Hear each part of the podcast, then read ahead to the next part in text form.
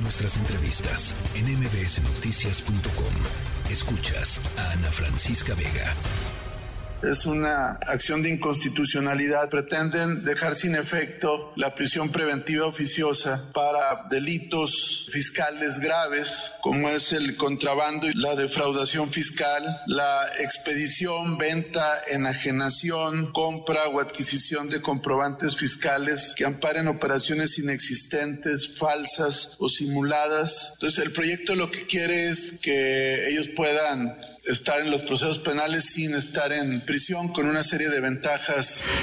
Yo no estoy de acuerdo con eso. Desde luego somos respetuosos de lo que decida la Suprema Corte. Pero miren lo que están proponiendo, que los factureros puedan salir de la cárcel. Quieren impunidad para los factureros. O sea, ¿cómo la Corte otra vez? De veras, es vergonzoso. Esto fue lo que dijo hoy por la mañana el subsecretario Mejía y el presidente, por supuesto, el presidente López Obrador, en torno al proyecto que, al nuevo proyecto que dio a conocer Em, el ministro de la Suprema Corte de Justicia de la Nación, Luis María eh, Aguilar, en torno a la prisión preventiva oficiosa.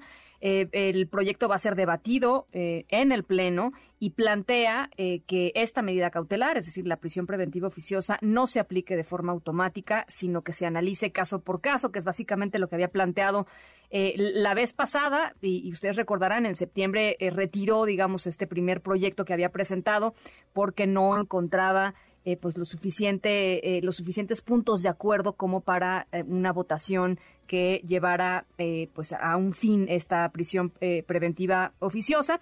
Y para platicar sobre ello y sobre lo que realmente significa y lo que sucede con, con estos instrumentos jurídicos en la vida real, está con nosotros Luis Tapia, abogado y analista en Derecho Penal. Me da gusto saludarte como siempre, Luis. Ana Francisca, buenas tardes, gracias por invitarme. A ver, pues ¿cuál es tu primera reacción cuando escuchaste estas declaraciones, el, digamos, todo el segmento en el que el presidente López Obrador y el subsecretario Mejía hablaron sobre eh, el, tema de la prisión preventiva esta mañana? Me parece que eh, de inicio hay, un, eh, se cometen varios errores conceptuales. se entiende que la prisión preventiva oficiosa es sinónimo de justicia y eso es un error. La, prisión preventiva es simplemente una medida cautelar que busca eh, proteger que una persona no se escape o que no afecte a víctimas o, a testigos y que además es excepcional. Es la última medida que debe tomarse cuando una persona eh, ha presentado eh, elementos y hay evidencia de que, de que puede ser, digamos, peligrosa, peligrosa como o, que tenga los medios para evadirse de la acción de la justicia en tanto está procesada.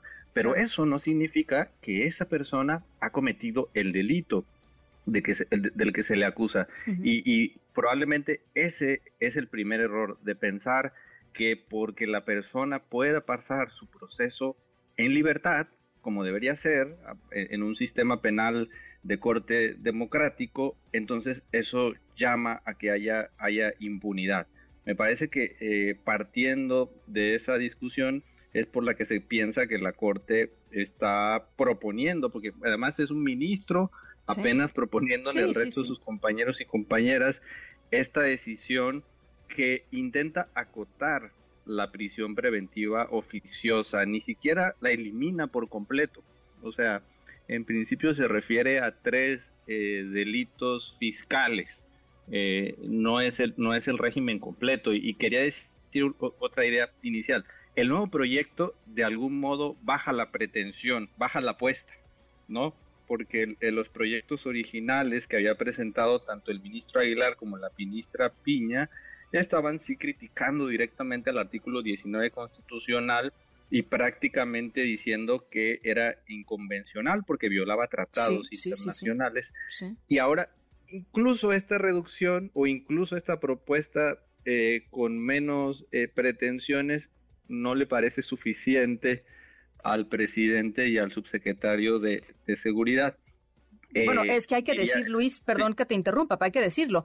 Eh, cuando ellos se, se, echaron encima, digamos, de, la, de, la de las dos primeras versiones, tanto la de la ministra Piña como la del ministro eh, Aguilar, su argumento central, y, por eso me imagino que también este les parece malo, eh, su argumento central es que en la prisión preventiva oficiosa descansa la posibilidad de éxito de su estrategia de seguridad.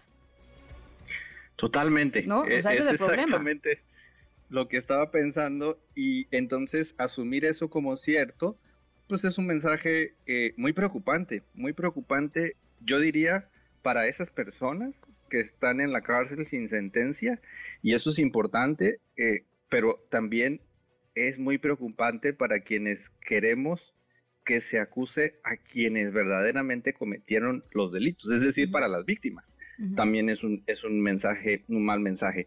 Cuando el Estado falla en perseguir a la persona que verdaderamente cometió el delito, comete una doble injusticia. Así lo ha denominado las Naciones Unidas, porque no le brinda justicia a la víctima de ese delito porque no le presenta al verdadero responsable de haber cometido el crimen y produce un, un, fabrica un culpable y le arruina la vida a una persona inocente. Ese es el problema con, el, manejo de estas figuras, que prácticamente en México somos la excepción.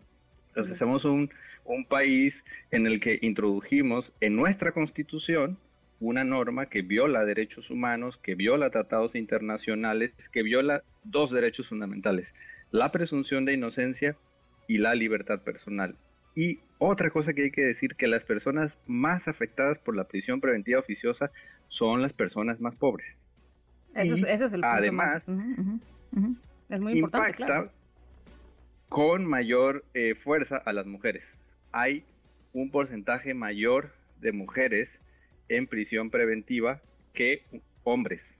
O sea, si nos vamos nada más a la población penitenciaria de hombres y a la población penitenciaria de mujeres, más del 50% de la población penitenciaria de mujeres está en prisión preventiva y de hombres 40%. Ahora, dime una cosa, Luis, porque, a ver, lo que, lo que dice el, ministro en esta nueva versión eh, y lo que decía, de hecho, es, desde la otra versión, es analicemos caso por caso si amerita efectivamente que la persona esté eh, eh, en, la cárcel, digamos, mientras, mientras corre su proceso penal o si puede pasarlo en libertad. Y, vamos caso por caso. mi pregunta es, ¿hay capacidad para en los juzgados para analizar efectivamente que esto pueda suceder. No quiero decir con esto que si no hay capacidad tengamos que aspirar a otra cosa. Nada más quisiera saber si hay capacidad en los juzgados para decir este sí, este no.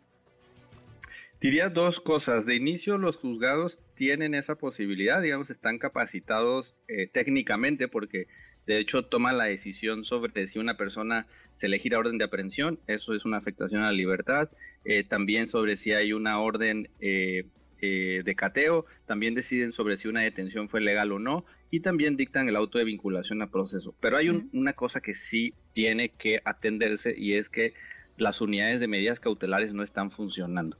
Y ese es el órgano que tiene que revisar si una persona es peligrosa, digamos. No es peligrosa para el proceso, peligrosa que se escape, peligrosa para, para la víctima, para los testigos. Y ahí sí, eh, eh, digamos, hay un pendiente del Estado. Pero ¿cuál es el problema? esas unidades de medidas de cautelares regularmente dependen del Ejecutivo. Entonces, el Ejecutivo está usando su propia negligencia para justificar y decir, no, el Poder Judicial los va a liberar, pero resulta que quien tiene que hacer el trabajo de justificar que una persona debe pasar su proceso en la cárcel son dos instituciones, la Fiscalía y el Ejecutivo a través de las unidades de medidas cautelares. Pero en todo caso, la verdad es que en la práctica, cuando hay una duda sobre la peligrosidad de una persona, la llevan a la cárcel. O sea, no es como que todo el mundo se va a ir a la calle, como si eh, el sistema estuviera hecho para que la, eh, privilegiar la libertad. Desafortunadamente es exactamente lo contrario.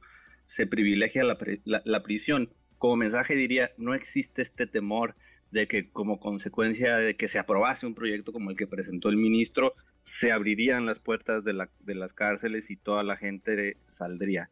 No existe, no hay evidencia material ni jurídica de que esto vaya a ser de ese modo.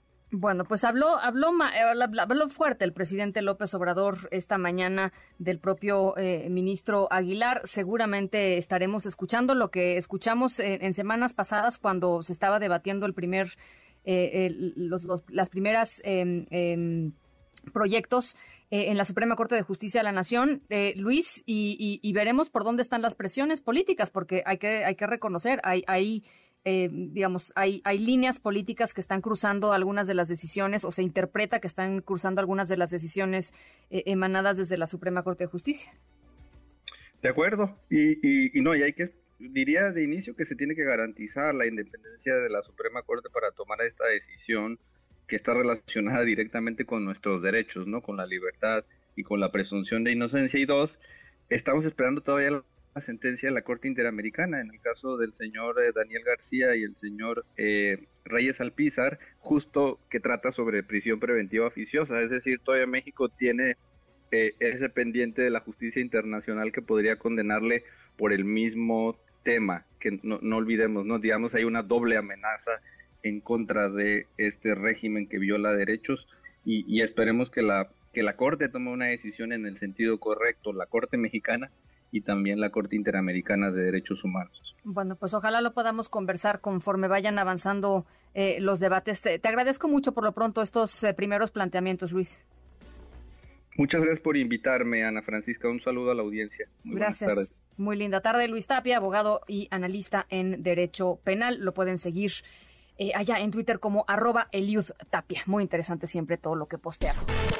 MBS Noticias.